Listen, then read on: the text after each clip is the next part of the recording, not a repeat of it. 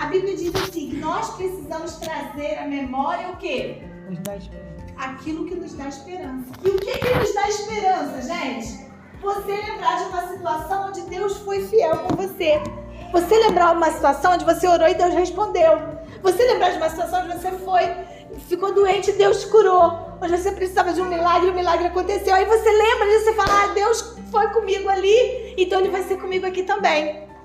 Aí você dá aquela injeção de ânimo, de fé. Mas daqui a pouco vem o inimigo e começa a dizer: não vai dar certo, você não vai conseguir, tá demorando. E aí volta tudo de novo.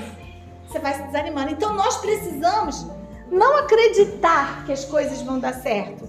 Nós precisamos ter fé. Existe uma diferença muito grande entre ter fé em Deus e acreditar positivamente que as coisas vão acontecer. Então, esse texto aqui, é, eu vou ser bem rapidinha nele para poder entrar em um testemunho. Ele diz assim: uh, entrando ele no barco, seus discípulos o seguiram. De repente, uma violenta tempestade abateu-se sobre o mar, de forma que as ondas inundavam o barco. Jesus, porém, dormia na santa paz do Senhor, porque a paz é dele mesmo, né? Os discípulos foram acordados, clamando: Senhor, salva-nos, vamos morrer. E tem uma versão mais antiga que diz assim: Senhor, não se te dá que pereçamos. Ou seja, a gente está morrendo, você está aí dormindo. Ah, e ele perguntou: Por que vocês estão com tanto medo? O que está acontecendo? Homens de pequena fé. Então ele se levantou, e aí é melhor do que Superman, melhor do que Thor, melhor do que Homem-Aranha, né? E o que, que ele fez? Ele repreendeu os veículos. Gente, eu não imagino que ele pegou o martelo, que ele pegou o escudo do, do, do, do Capitão América. Não. Ele deve ter feito assim. Chaves. Ah. Ele repreendeu os ventos e o mar. E, e por que, que eu tô falando isso? Ó, e fez-se completa bonança e 27. Os homens ficaram perplexos, ou seja, foi tão rapidinho que ele fez que eles começaram a se perguntar assim: quem é esse? Quem é esse homem que até os ventos e o mar lhe obedecem? Agora, eles fizeram essa pergunta, mas eles já tinham visto Jesus fazer muita coisa. Só que eles viam Jesus atuando com pessoas. Mas sobre a natureza eles não tinham visto. Mas ele não é o Criador, gente. E ele não sabia que ele era o Filho de Deus. A gente também sabe um monte de coisa, mas na hora que a gente vê o milagre, a gente fala: ah, Deus fez! Ai! É claro que ele fez, ele pode, ele é o todo-poderoso de Israel, ele pode todas as coisas, ele é onipotente, ele faz. Mas a gente ainda se maravilha, não é verdade? E aí eu queria eh, destacar aqui, dentro desse texto ainda, é, três lições, né? Eu quero falar sobre o socorro de Deus na nossa vida. E três lições importantes que a gente pode tirar aqui. É, esse texto aqui, ele começa com esse momento assim de grande dificuldade, quando os discípulos eles saíram de um lado do lado para atravessar para o outro lado. E quando eles se deram conta daquela tempestade, eles fizeram uma primeira pergunta. Ele diz assim: Senhor, salva-nos, porque vamos morrer. Primeira coisa que a gente vê aqui. Eles foram para lá, para aquele barco, entraram naquele barco, numa situação comum. Era comum eles entrarem em barco e atravessar o lago. Isso aparece várias vezes na Bíblia. Era um dia comum como outro qualquer, eles estavam na sua rotina. Mas a Bíblia diz que de repente veio uma tempestade. Subitamente veio uma tempestade. E as tempestades na nossa vida, você já percebeu que é assim? Tá tudo bem, né? O mar tá tranquilo, as coisas estão dando certo, mas de repente o telefone toca e vem uma má notícia. De repente você vai fazer um exame, tem um diagnóstico. De repente você vai trabalhar e tá despedido. De repente você recebe uma notícia que alguém da sua família aconteceu. De repente. É de repente. Então as tempestades, elas chegam e elas chegam subitamente.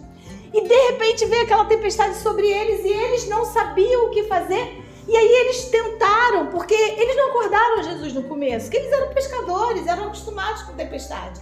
E nós também já passamos por muitas tempestades. Às vezes vem as coisas e falam, não, eu aguento, eu resolvo, né? Aí a gente vai lá e tenta de tudo. Quando a gente vê que não consegue, a gente corre para Jesus.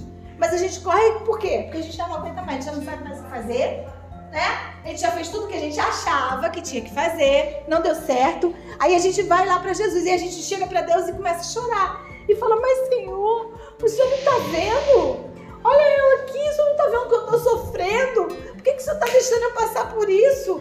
Olha como que está doendo. Olha o que, que eu tô, olha a humilhação que eu estou enfrentando. Olha essa situação aqui que eu estou vivendo. Olha essa dor, essa, essa doença. E a gente começa a falar para Deus, Deus, o Senhor não está vendo? O Senhor está demorando, eu estou orando, orando, orando, não vem essa, essa resposta, essa bênção. As coisas complicam mais ainda, parece que quanto mais eu oro, pior fica.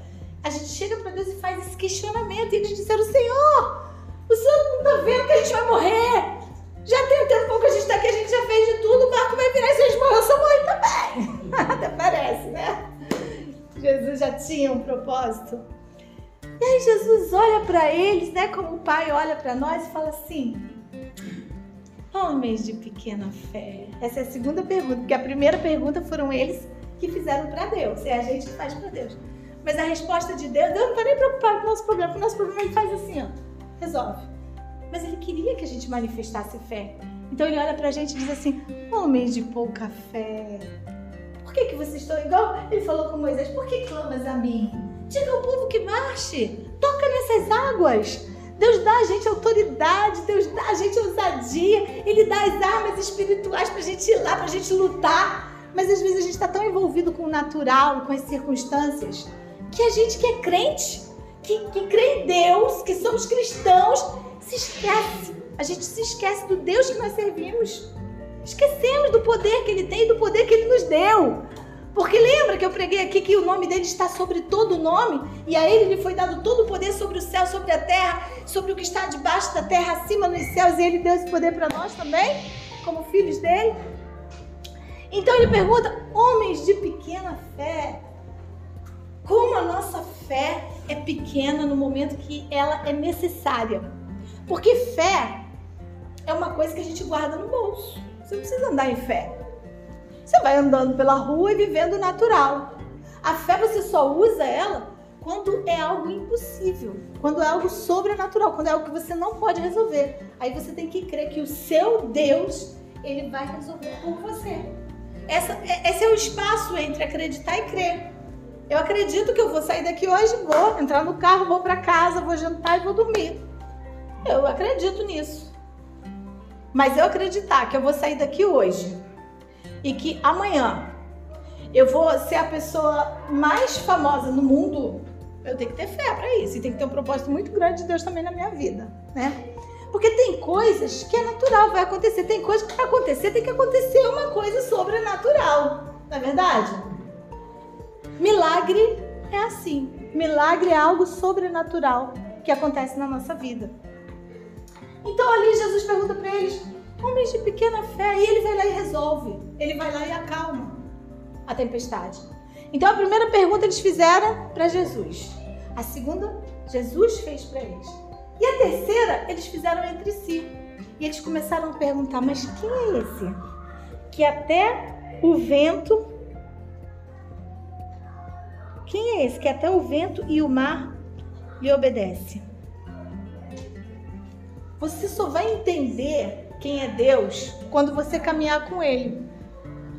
Porque essa tempestade aqui, ela foi uma tempestade que os pescadores, os, aqueles que eram os, os aptos para resolver aquela situação, não conseguiram resolver. Tem tempestade que eu e você não conseguimos administrar. Preste atenção. Presta atenção, porque hoje Deus está liberando aqui um milagre. Tem tempestade que a gente não consegue administrar nós precisamos de uma intervenção divina. E Deus, ele não ele pode até dar um milagre instantâneo, mas normalmente Deus vem tecendo o milagre na nossa vida todos os dias através de pequenas situações. E para você viver o milagre por completo, vocês têm, têm que estar conectado com Deus. Você tem que ter conexão com o Espírito Santo, ouvir a voz de Deus atender aquela voz e observar os sinais para poder saber o caminho para você percorrer, para poder tudo dar certo e você chegar nesse milagre. Porque é assim que o Espírito Santo de Deus vai trabalhando na nossa vida. Então eles tinham que conhecer esse Deus a ponto de confiar nele, porque a fé é uma questão de confiança. Eu vou fazer uma pergunta para vocês: quem mandou eles entrarem no barco? Foi Jesus. Ele falou: entremos no barco e passemos ao outro lado. Então, olha só, uma coisa é você entrar numa tempestade e você tá com a tua vida toda errada. Você tá em pecado, você sabe que tá errado. Então você entra na tempestade, mas você aguenta ali porque você fala, ai caramba, eu sei, isso aqui tá ruim, mas, né? mas você não muda também, continua fazendo aquilo e o negócio vai acontecendo. Agora imagina quando você tá fazendo tudo certinho, porque eles obedeceram a Jesus, eles entraram no barco, foram e veio a tempestade. Não é mais difícil você passar por uma tempestade quando você acha que está fazendo tudo certo? Você fala, eu estou fazendo tudo certo. E vê essa tempestade, eu estou fazendo tudo certo e não deu certo. Eu estou fazendo tudo certo e as coisas não aconteceram. Como é que pode? Foi Jesus que mandou, né? Mas aí ao mesmo tempo eles olham para Jesus e vê que mesmo eles obedecendo e mesmo vindo aquela tempestade enorme, Jesus foi lá e resolveu o problema. E eles começaram a pensar e a se perguntar entre si: quem é esse? Que homem é esse? Que poder é esse? E sabe, a nossa caminhada com Deus, ela tem que ter uma estrutura de fé.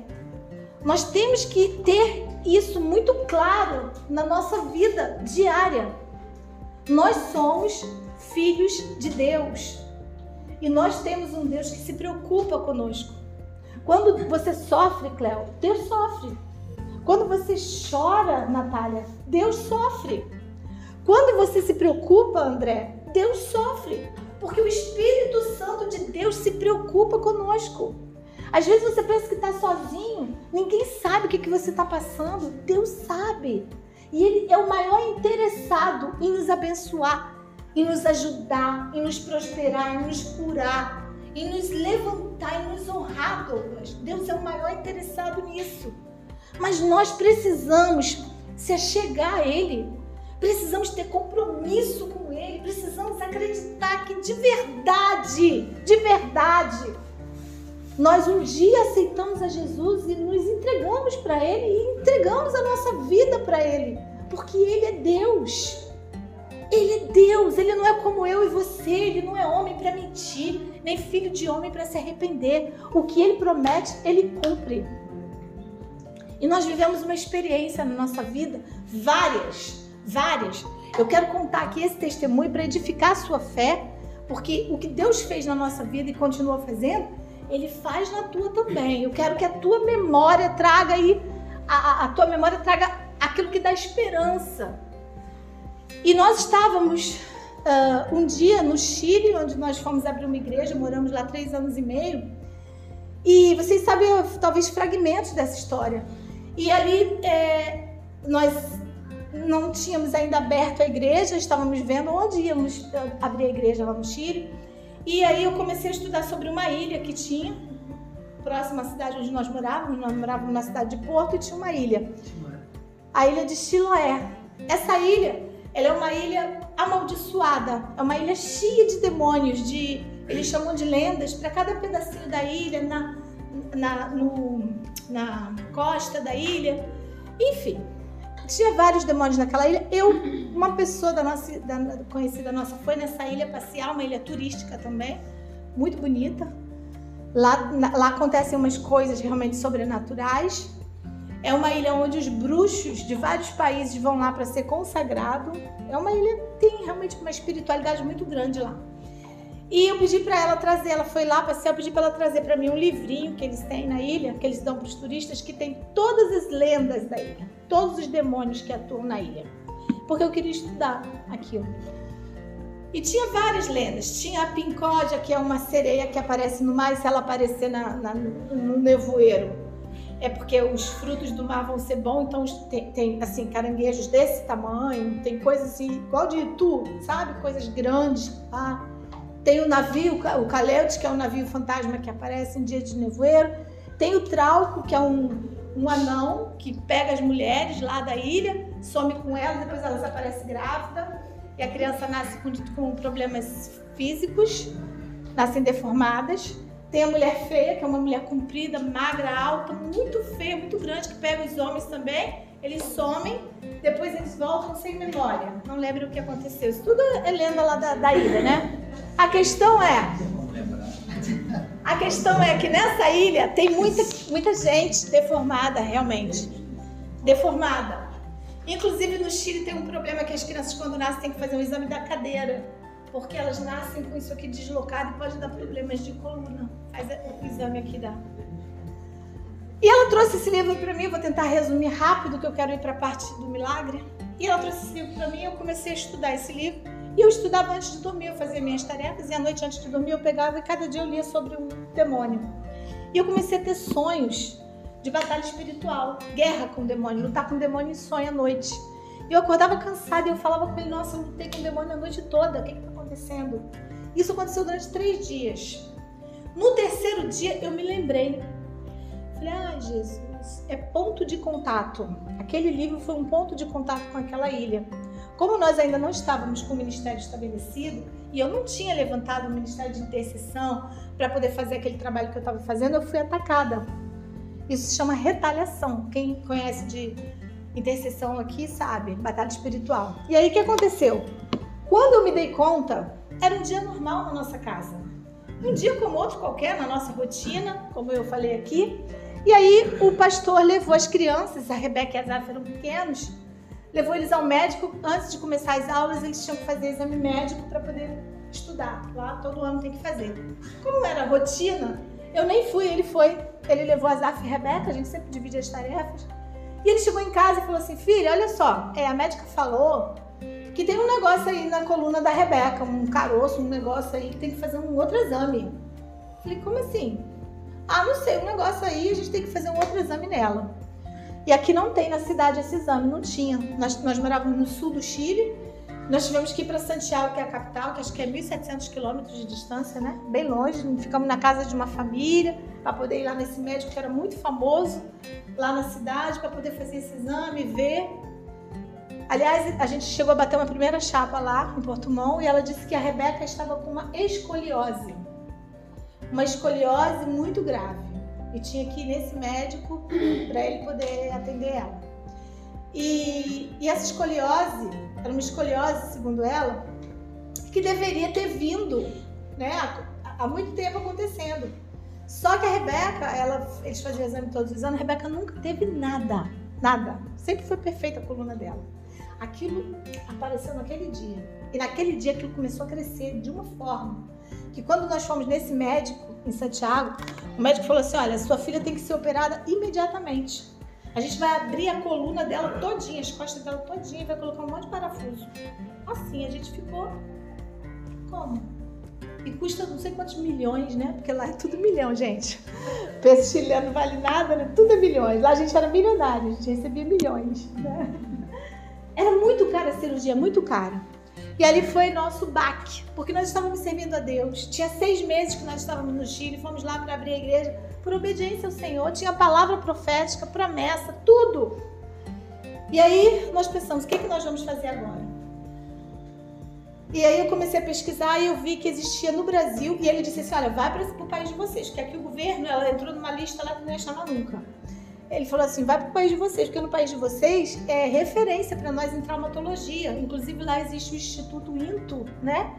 E, ele, e nós assistimos operações que eles fazem aqui online. Eles ensinam pra gente, vai para lá, porque lá vocês têm o governo de vocês e é tudo de graça. Parece, parece que é assim, né? A gente vai chegar lá.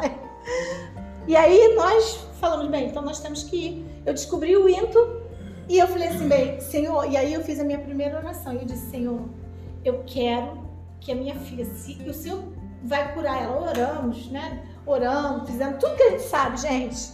Jejuamos para Deus dar o um milagre instantâneo. Mas Deus tem propósitos, não esqueçam disso. Só que tudo é para o nosso bem. Mas na hora que você está vivendo, você não sabe. Então você fica triste. Então nós queríamos a cura instantânea, oramos, mas não veio.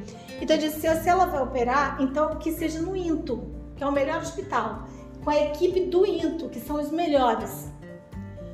E pronto, eu orei e orei. E a minha fé me dizia, orei acabou, vai ser lá. E ponto final, não tem outro, outro hospital, não tem nada, é ali.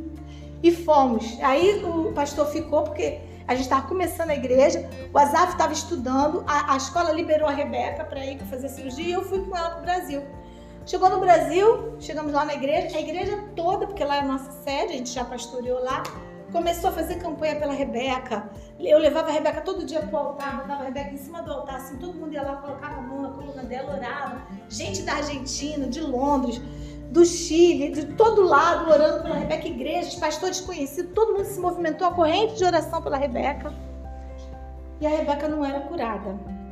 E aí o, o apóstolo falou assim: olha, é, vamos, vamos atrás né, de médico, tem um médico particular que eu conheço, que não sei o que vai ajudar vocês. Eu fui lá no médico, eu não queria, eu queria o INTO, mas eu fui porque o apóstolo levou a gente pagou uma, uma consulta caríssima para ele atender a gente. Quando chegou lá, o homem cobrou mais caro ainda do que o homem do Chile. E, e, sabe, vai dando aquele desespero, porque você não vê mais a porta abrindo, você não tem recursos e não tem nada.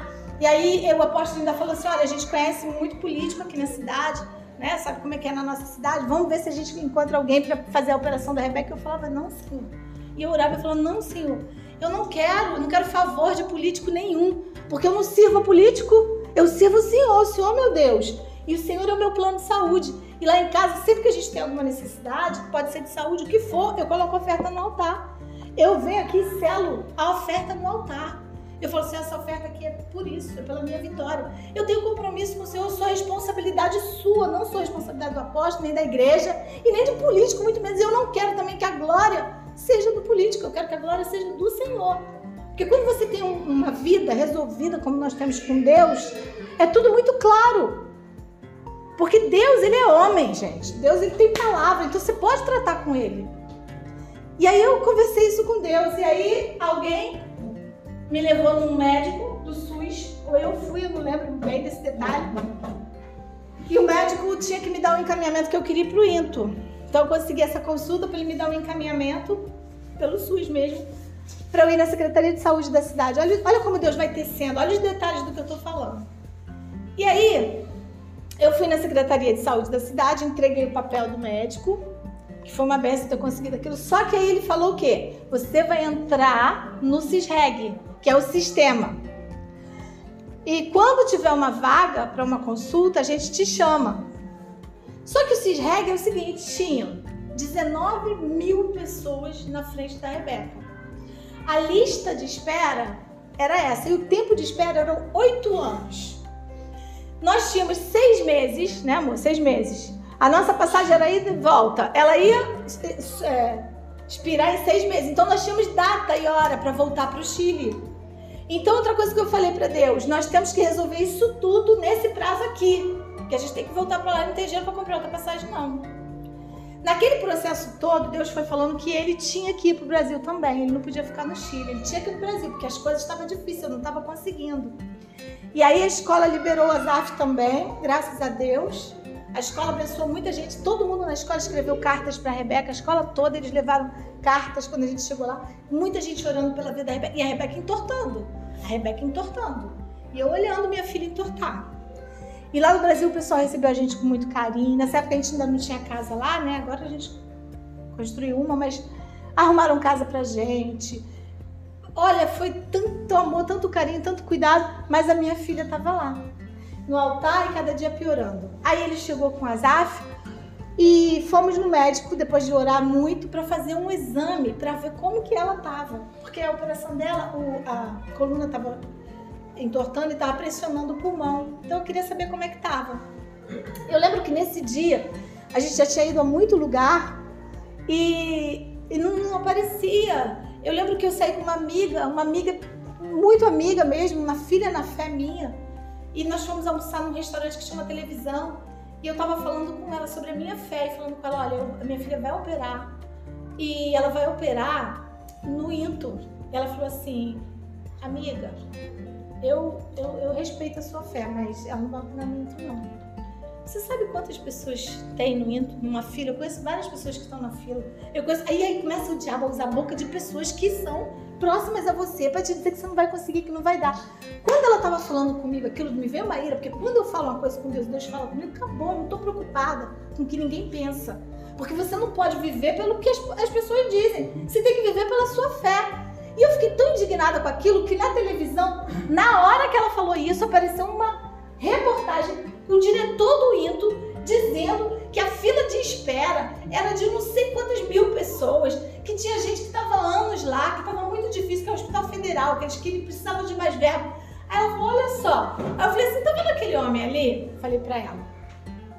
Na hora, né, Deus dá mais ousadia. Eu falei, você tá vendo aquele homem ali? Ela, você tá vendo o que, que ele tá falando? Eu falei, você tá vendo ele? Semana que vem eu vou estar sentada lá na mesa dele, lá no Minto, falando da minha filha. Assim, né, gente? Tem coisa que você fala que depois você fica pensando, né? Como é que não saiu isso, né? Mas eu falei, ela ficou me olhando e ela acreditou e ela parou. Fomos, seguimos. Quando ele chega, é, nós, fomos, é, nós fomos chamados lá na Secretaria de Saúde. Eu falei, glória a Deus, saiu a, a a, a consulta da Rebeca para o Into e agora ela vai lá e na minha cabeça ela vai lá e vai se operar e acabou. Só que Deus não faz do jeito que a gente quer, nem do jeito que a gente pensa. Lembra da história de Naamã? Às vezes você está aí pensando, ah, vai ser assim. Não é. Não é do jeito que a gente quer. Quando nós chegamos na Secretaria de Saúde, eles me deram um papel dizendo assim, olha, nós conseguimos, nós conseguimos. Para eles foi um feito. A gente conseguiu a operação da Rebeca. Só que vai ser lá no Hospital da Criança em Vila, Vila Valqueire, né?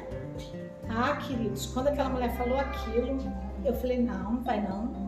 Não vai não. Ela, como assim? Isso aqui é o melhor, é o melhor hospital que tem. Tem gente aqui querendo isso e tal, essa consulta, e você. Eu falei, não, não vai, não vai, minha filha vai pro Into. Eu falei com Deus, olha, olha o detalhe, olha a teimosia minha. Minha filha vai pro Into, eu falei que ela ia pro Into, ela vai pro Into, vai pro Into, aquela briga. Aí foi ele que pegou o papel. Ele voltou, a mulher estava lá dentro, eu estava sentada esperando, ele veio com o papel.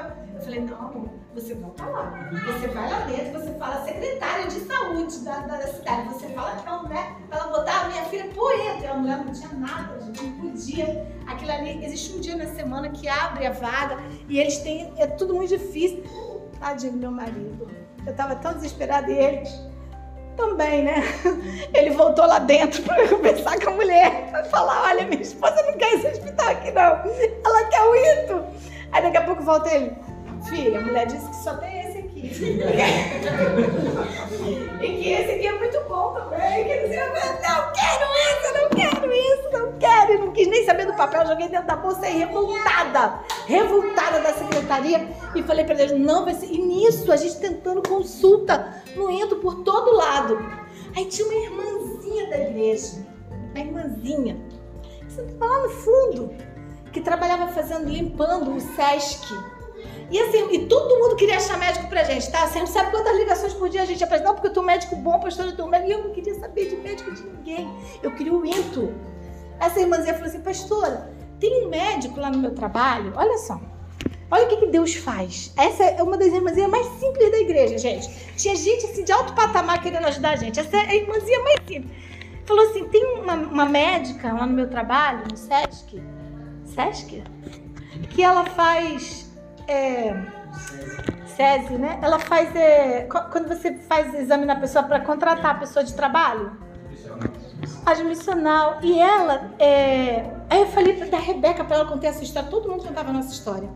E ela é, falou que, que, que, que é para a senhora entrar em contato com ela, que ela vai entrar em contato com a senhora, que ela vai arrumar uma consulta no INTO para a senhora, porque ela conhece não sei quem, não sei quem que trabalha no INTO. Aí eu, ah, tá, meu amor, obrigada. Eu falei, pensei, uma médica admissional, eu preciso de um. De um de osso, como é que fala? É, ortopedista. A mulher é médica admissional. E vai ligar pra mim? Porque eu que corri atrás dos médicos. A mulher vai ligar pra mim, a médica. A médica que conhece gente no Ito vai ligar pra mim. Aí eu falei, tá bom, meu amor, fala pra ela ligar. Fala, tá. Eu falei, tadinha, né? A mulher deve ter falado isso pra ela pra Aí, quando nós saímos da secretaria, com aquele papel que eu estava revoltada que eu botei no bolso, eu recebo um telefonema. E ela falou, boa tarde, é a pastora Simone? Eu assim, olha, é a doutora Cláudia, acho que Cláudia é o nome dela, né? Doutora Cláudia aqui do SESI, amiga da fulana. Eu falei, gente, é a médica. Olha, eu queria dizer para a senhora, ela contou a história da Rebeca e tudo, e eu queria saber se a senhora pode, na quarta-feira da semana que vem, vir aqui no INTO para ter a tua, a tua consulta. Eu falei, não, repete de novo, quem é que tá falando? Eu não acreditava. E a mulher foi e conseguiu. A mulher conseguiu marcar uma consulta, né? Só que nessa semana era uma semana que a gente já tinha orado muito e como o assunto da Rebeca ficou muito grande, todo mundo estava sabendo, levantou-se na igreja um movimento de cura. E nós tínhamos a Ju, que tinha 11 anos, e ela estava com câncer. Onde fica no estômago? O pâncreas. E tínhamos um irmãozinho que precisava de um transplante de fígado urgente. Eram dois casos de milagre que a gente precisava na igreja. E naquela semana, quando ele chegou, que a gente começou a resolver isso, o movimento estava muito grande. Nesse culto, ele ministrou louvor nesse, nesse dia, porque ela te, já estava com outro ministério, ele ministrou louvor. E a música que ele ministrou foi essa. No caminho do milagre estou. Sei que tu irás passar por aqui. Não te deixarei sem o milagre ver. Nessa noite, a igreja toda levantou um clamor. Nós oramos e nós declaramos que naquela semana Deus iria resolver e trazer um milagre para todo mundo. Naquela semana, a Ju foi chamada pelo aquele hospital do câncer que tem lá no centro, esqueci o nome agora, Inca, né? Inca. Ela fez uma cirurgia e na cirurgia eles retiraram todo o câncer. E no meio da cirurgia, um médico saiu e disse para os pais da sua senhora: infelizmente a gente não vai poder fazer nada por ela. Não conseguimos tirar, porque está agarrado. Quando ele estava falando que os pais, veio outra pessoa de dentro da sala e falou assim: não, o médico mandou dizer que não conseguiu sair. Até hoje, a Juja é uma moça, ela está completamente curada. Completamente curada. Ela não fez quimioterapia, não fez radioterapia, não fez nada. Foi um milagre profissional da cirurgia que soltou tudo. Ela foi curada. O irmãozinho precisava de um transplante de fígado. O fígado apareceu. Pede só para encostar a porta lá para a mamãe da salinha, para o barulho subir. O fígado apareceu. E esse irmão recebeu o transplante do fígado. E a Rebeca, a Rebeca, nós fomos para nossa consulta do Intro, né? Que a gente conseguiu marcar. Chegou lá na consulta, a gente estava esperando, tinha uma menina. Uma menina que tinha, ela já tinha operado, né, amor? Aquela menina da fila. Ela operou. Ela falou com a gente que ela andou quatro anos de colete, porque tem um colete que coloca também até você conseguir essa cirurgia que é demorada. E quatro anos de espera, mas quatro anos de colete foram oito anos que ela ficou. E ela falou assim: vocês, vocês estão há quantos anos esperando? Eu falei: é a primeira vez que eu venho aqui. Aí ela, hum, sabe? Você, você já ali na fila. Porque eu achava assim: eu ia chegar lá, o médico ia examinar a Rebeca e falar: tá bom, a cirurgia amanhã vem. Eu tenho que ir lá, gente. Lembra que eu tenho viagem, data marcada, eu tenho que voltar minha vida, né? Eu tenho que pregar, tenho que fazer a obra de Deus. E aí nós entramos na, na consulta lá. Aí o médico foi, olhou ela, olhou a chapa, conversou com a gente e tá, falou assim: olha, o negócio é o seguinte, é então, sua filha realmente tem isso, isso mesmo, tem que operar, mas vou falar uma coisa pra vocês. Você vê aquele pessoal lá fora? Esperando também. Isso aqui tá um caos. Não tem como não. Isso aí vai esperar muito. falei, não, mas eu, eu vim aqui para poder operar, né? A consulta, eu queria tá aqui. Sim, já consultei. falei, como assim? Consultou é minha filha, o milagre, Deus, as promessas, coisa toda. Não, tem que esperar, tem que esperar. A fila de espera, vocês vão ficar esperando até ser chamado. Eu falei, não é possível, tem alguma coisa errada. Ele falou assim: olha, eu falei, não, tem, tem que ter alguma coisa. Ele falou assim: olha, tem uma coisa. Que a gente explicou que morava no Chile, né, e tal. Ele falou assim: ó, tem uma coisa. Tem um hospital que nós estamos abrindo, que está inaugurando agora, que é uma filial daqui do INTO. Só que lá a gente só atende criança e adolescente. E só alguns casos, que era é, operação de cabeça, de coluna e uma outra lá. A fila lá é menor. Fila lá é menor, porque lá começou a criança, já tira os adultos. Então a fila cai para quatro anos, dois anos, pode ser, com milagre, né? Aí eu peguei e falei assim: tá bom, é, é daqui, médico daqui, é, é a mesma coisa. Falei, tá bom. Ele, ó, mas só para conseguir uma consulta lá. Falei, ah, meu Deus, a gente voltou a estaca zero, né? para conseguir uma consulta lá. Aí ele botou lá no nome, lá, Hospital da Criança, tá? Botou onde que era. Aí a gente voltamos, saímos. Eu murcha igual uma alface no sol, né? Pensando, meu Deus do céu, e agora? Como, como assim? Não tá batendo o que Deus falou comigo com o que tá acontecendo? Nisso, a gente já tinha ido na semana passada no médico, que eu pulei, e a gente fez o exame nela para ver como é que ela estava depois daquelas orações todas lá na igreja. E o exame deu que ela tinha piorado. A, a curva da coluna dela piorou. Foi esse dia que eu fui para a igreja, que eu peguei o resultado, eu fui para a igreja. E quando eu cheguei na igreja, foi numa quinta-feira, Marcão estava ministrando louvor. E eu fiquei tão abalada. Olha o que, que é a gente passar por uma tempestade. Eu cheguei nesse momento de falar assim: Deus, você não tá vendo, não? Eu fiquei tão abalada quando eu peguei, que eu tinha tanta certeza. Porque eu sabia que Deus ia fazer o um milagre, mas eu não sabia a hora, nem o momento. Então, toda hora eu achava que era aquele momento. Quando eu peguei o exame que ela tinha piorado, eu falei: não é possível. E aí eu cheguei diante do altar e ele estava ministrando louvor e eu, eu peguei aquele exame e eu falei para Deus assim: eu falei, Senhor, aqui está o exame da minha filha. E eu vou falar uma coisa para o Senhor, que eu nunca falei. Mas eu estou ficando abalada. A minha fé está sendo abalada. Porque eu vi aquilo e eu, eu, fiquei abalada. Por um momento eu, eu tive vontade de duvidar se a minha filha ia ser curada. E aí eu vi o Espírito Santo falar no meu ouvido aqui. Ele falou assim: Você não é das que se abalam. Eu me lembrei imediatamente do versículo: Os que confiam no Senhor são como os montes de Sião que não se abalam, mas permanecem para sempre. E eu despertei com aquela palavra rema eu falei: Claro, eu não sou das que se abalam, não, eu não posso acreditar nisso. Eu continuo firme aqui, crendo que Deus vai curar. Eu não sou das que se abalam, eu sou do outro lado, eu sou das que confiam, das que tem fé. Quase que eu esqueci disso, olha só.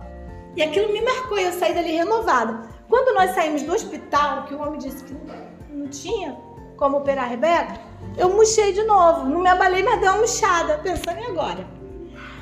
Aí a gente dentro do carro conversando, a gente falou assim, como que é mesmo o nome do hospital que ele falou? Hospital da Criança. Eu falei, Hospital da Criança? Isso foi numa, ter... numa quarta-feira. Uma quarta-feira nós fomos no hospital. Quando ele falou Hospital da Criança, eu falei, peraí. Aí eu peguei minha bolsa e eu peguei aquele papel. Lembra aquele papel lá da secretaria que eu joguei dentro da bolsa? Quando eu olhei o papel, estava escrito assim, Hospital da Criança Vila Valqueire. Consulta no outro dia, sete horas da manhã. Porque eu já tinha deixado, eu não ia naquela consulta. Eu não ia, eu queria Into. Quando eu vi, eu falei assim, amor, você não vai acreditar. A gente tem uma consulta marcada nesse hospital amanhã às sete e meia da manhã. Meu Deus!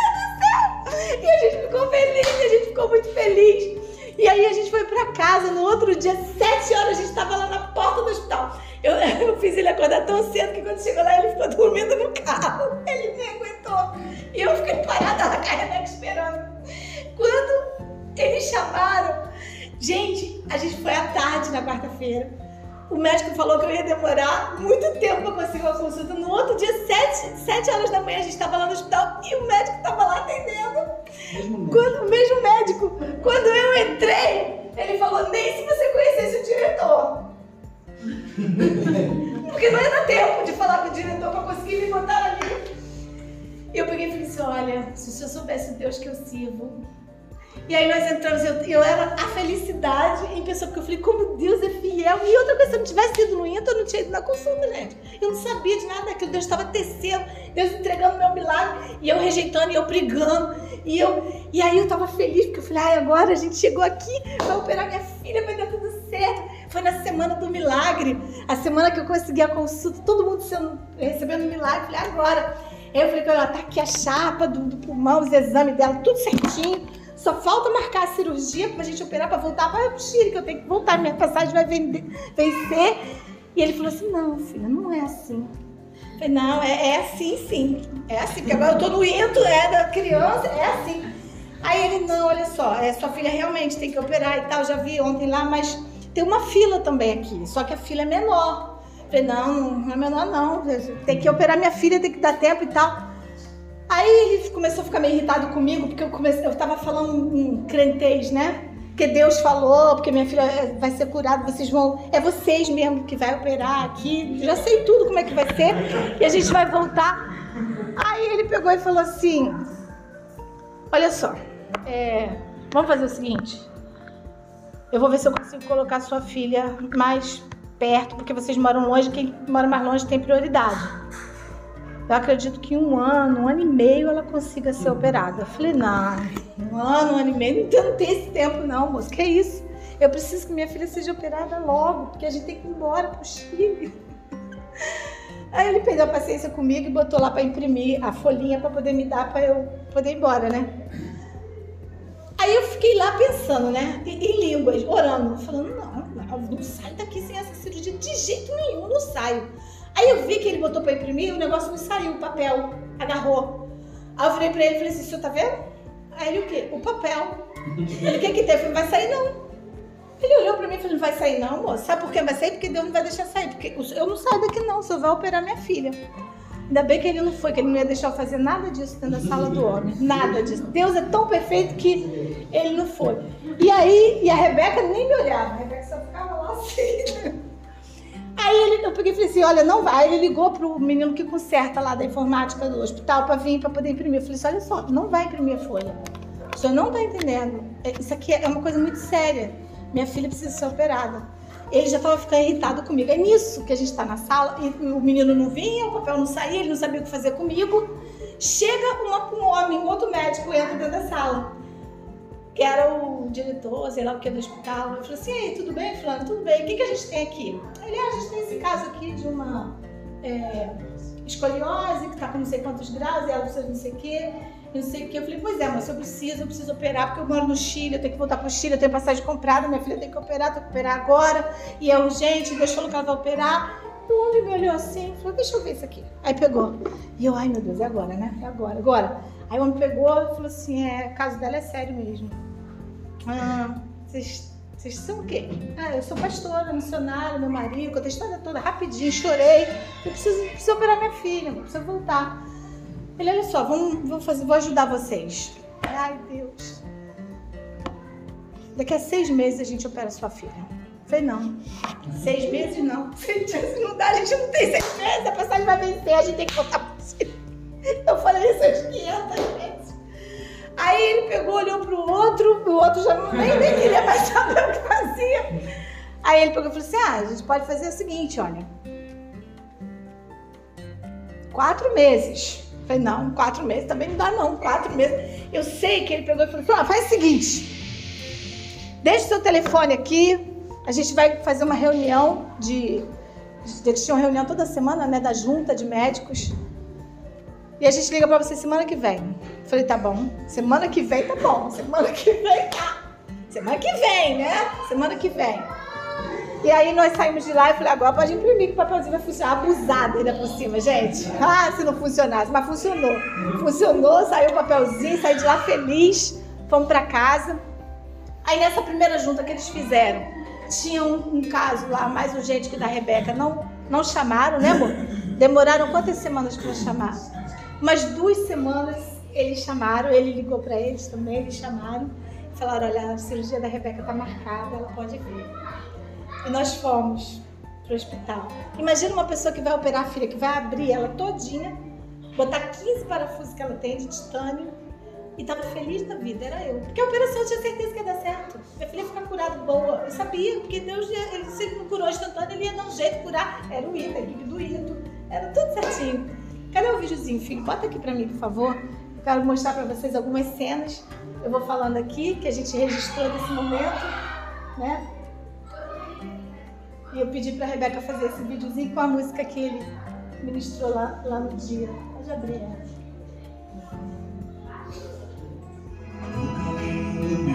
Ela se pesando no hospital, eu fiquei com ela, tirando sangue para entrar na sala de cirurgia. Ah, agora, para um pouquinho, dá um pause, filho. Dá um pause. Ah, uma coisa que eu esqueci. Lembra que o hospital era novo? O hospital era novo, novo. Era equipe para tudo. Era nutricionista que perguntava o que, que ela queria comer, o que, que eu queria comer. Todos os dias tinha uma dieta especial pra gente. Roupinha para mim, roupinha para ela. Quarto particular com ar-condicionado, televisão, banheiro. Tinha tudo que vocês puderam. Olha, tinha é psicóloga. Tinha o, o hospital, ele era uma nave espacial, ele foi feito para criança. Então, quando você entrava dentro do elevador, é como se você entrava assim numa nave, tudo desenhado. A, a menina, a bonequinha, que está em todos os lugares no hospital, era a cara da Rebeca. O hospital parece que tinha sido feito só para ela. A Rebeca era a sensação do. Gente, eu nunca fui tão bem tratada, nem até o cinco estrelas como nesse hospital. Os homens que receberam a gente na entrada, tudo de terno, óculos escuros, pareciam os homens de preto, sabe? É, MIB, né? Eu falei, gente, que isso? Uma coisa do outro mundo. Aqui ela sendo levada, pode continuar. Sendo levada para cirurgia. Olha, aqui ela já saiu, já deu tudo certo. Aqui o dreno. E ela tinha que andar. Ele não sabia se ela ia voltar a andar. Ela tinha que andar. Se ela só ia ter alta se ela andasse. Meu Deus, é perfeito, né? E aí ela começou a se recuperar. Esse aqui estava com ela no CPI. E aí veio o fisioterapeuta, porque tinha toda a equipe ali. Levou ela pro quarto. E aí começou a fazer a fisioterapia, né? E isso tudo a base de oração. Todos os dias orava e ungia ela. Todos os dias orava e ungia ela. E aí o homem veio e ela tinha que andar. Ela estava de fralda ainda. E a Rebeca levantou e saiu andando igual uma princesa, normalmente. E esse aqui foi o médico que eu contei para vocês, no testemunho. E foi ele que deu a alta para a Rebeca. E para honra e glória do Senhor Jesus, a minha filha foi completamente curada. Foi, teve a cirurgia. Ah, e outra coisa. Depois da cirurgia, tinha que ficar duas semanas de repouso por causa da pressão do avião. E a nossa passagem vencia quando? Duas semanas depois. Nós voltamos para o Chile no dia e na hora que a gente precisava voltar. Porque Deus é fiel. Você pode dar um aplauso ao Senhor?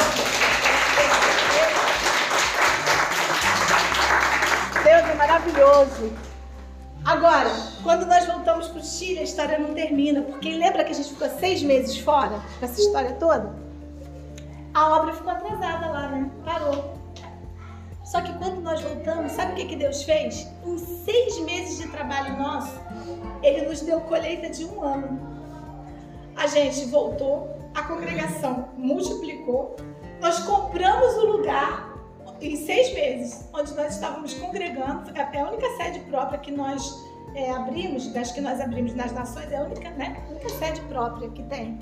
Nós compramos e Deus fez a gente recuperar todo aquele tempo perdido. As crianças não perderam o ano, nem as nem a Rebeca. E sabe, Deus ele foi o socorro presente no momento da angústia. E hoje eu trouxe essa, essa palavra para você porque eu sei que você também está vivendo aí a sua tempestade, que chegou de repente, né? Aquela situação que você não esperava. Às vezes é um diagnóstico que chega assim, que abala a família toda. Você tem que passar por aquele processo. E às vezes o processo não é uma cura instantânea. Às vezes é uma luta financeira que você não sabe como sair dela, que parece que está tudo enrolado. Eu quero dizer uma coisa para você: se você colocar a sua fé hoje em ação, em nome de Jesus Cristo, Assim como Jesus acalmou o mar ali com aqueles discípulos, ele vai acalmar também a tempestade da sua vida. Essa noite é uma noite profética. É uma noite de milagre. É uma noite que Deus está dizendo assim: pedi, pedi, e dá-se. Batei e a porta se abrirá. Porque o que pede, recebe, o que busca, encontra. Essa noite é uma noite de milagre. Deus falou comigo. Filha, assim como aquele processo que você passou lá atrás. Eu curei a tua filha e eu, eu, eu fiz conforme o desejo do teu coração. Porque ele podia curar sozinho, mas ele usou aqueles médicos. Mas veio. Assim Deus vai fazer na tua vida. Porque o mesmo Deus que eu sinto é o Deus que você também serve. E ele tem poder. Sabe? Essa tempestade aí para ele não é nada. Por isso que ele diz assim: homem de pequena fé, mulher de pequena fé. Você não vê saída, mas eu vejo. Eu estou no controle de tudo. Feche seus olhos agora, eu quero ministrar sobre a sua vida. Mas em nome de Jesus, aqui está teu filho, tua filha. Ah, Deus, essa noite.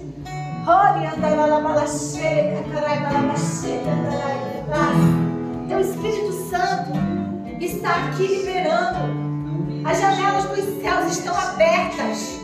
E eu quero chamar a existência agora, Deus conforme nós cantamos, conforme teu servo ministrou ali naquele dia, eu não te deixarei sem viver o meu milagre.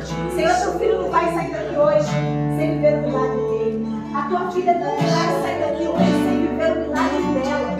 E é pela fé, é pela fé, não importa as circunstâncias, não importam as palavras contrárias, não importa a falta de recursos, não, não porta. Porque o Senhor traz do norte, do sul, do leste, do oeste. O Senhor movimenta povos, nações, governos, pessoas, entidades, profissionais. O Senhor movimenta todas as coisas para beneficiar o teu filho e a tua filha, para abençoar os teus servos. A tua palavra diz que a prosperidade do Senhor nos enriquece e não acrescenta dores. Ah, Deus, quando nós caminhamos no pecado, nós colhemos a morte, porque o salário do pecado é a morte. Mas quando nós andamos em fé, confiando no somos mais do que vencedores. Não é só vencedores, não. É mais do que vencedores. E não tem circunstância contrária. Não tem situação difícil. Não existe impossível para o Senhor. Porque o Senhor é o Deus do impossível. Haverá por acaso alguma coisa impossível para o Senhor? Não. A mão do Senhor não está encolhida para que não possa te salvar. Ah, o teu Deus é um Deus que não dorme, nem pestaneja para não te perder de vista. Os planos que Ele tem para você são maiores, muito maiores do que você já pensou, do que você já imaginou, do que subiu no teu coração. E Ele quer entregar isso nas suas mãos. A vitória já está preparada,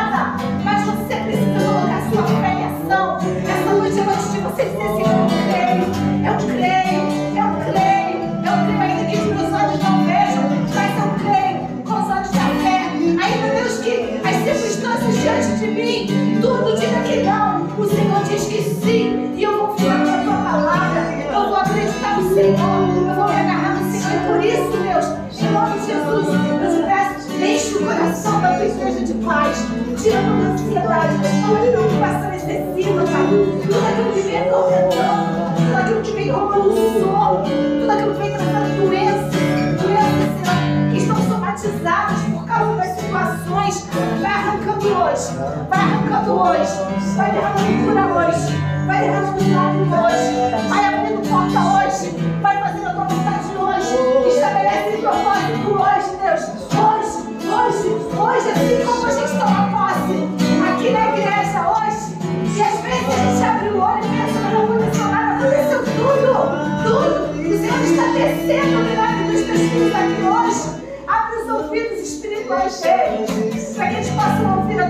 a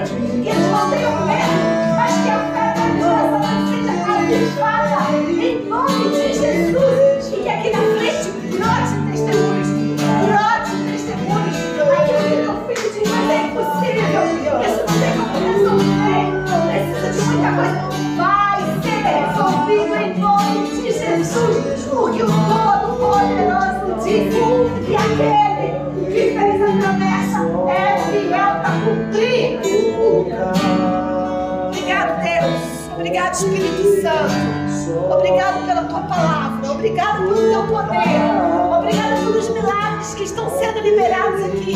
Que eu posso ver pela fé. Milagres grandes e milagres pequenos. Situações muito difíceis e situações que só eram difíceis aos olhos dos teus servos. Obrigada, Deus. Nós te agradecemos, Senhor. Rendemos a ti glória, honra e poder. Teu nome seja glorificado nessa noite. Que o Senhor já fez. Pelo que o Senhor está fazendo aqui agora. E por aquilo que o Senhor vai fazer. Pelos testemunhos que nós iremos escolher. Porque nós não te deixaremos, Senhor. Até ver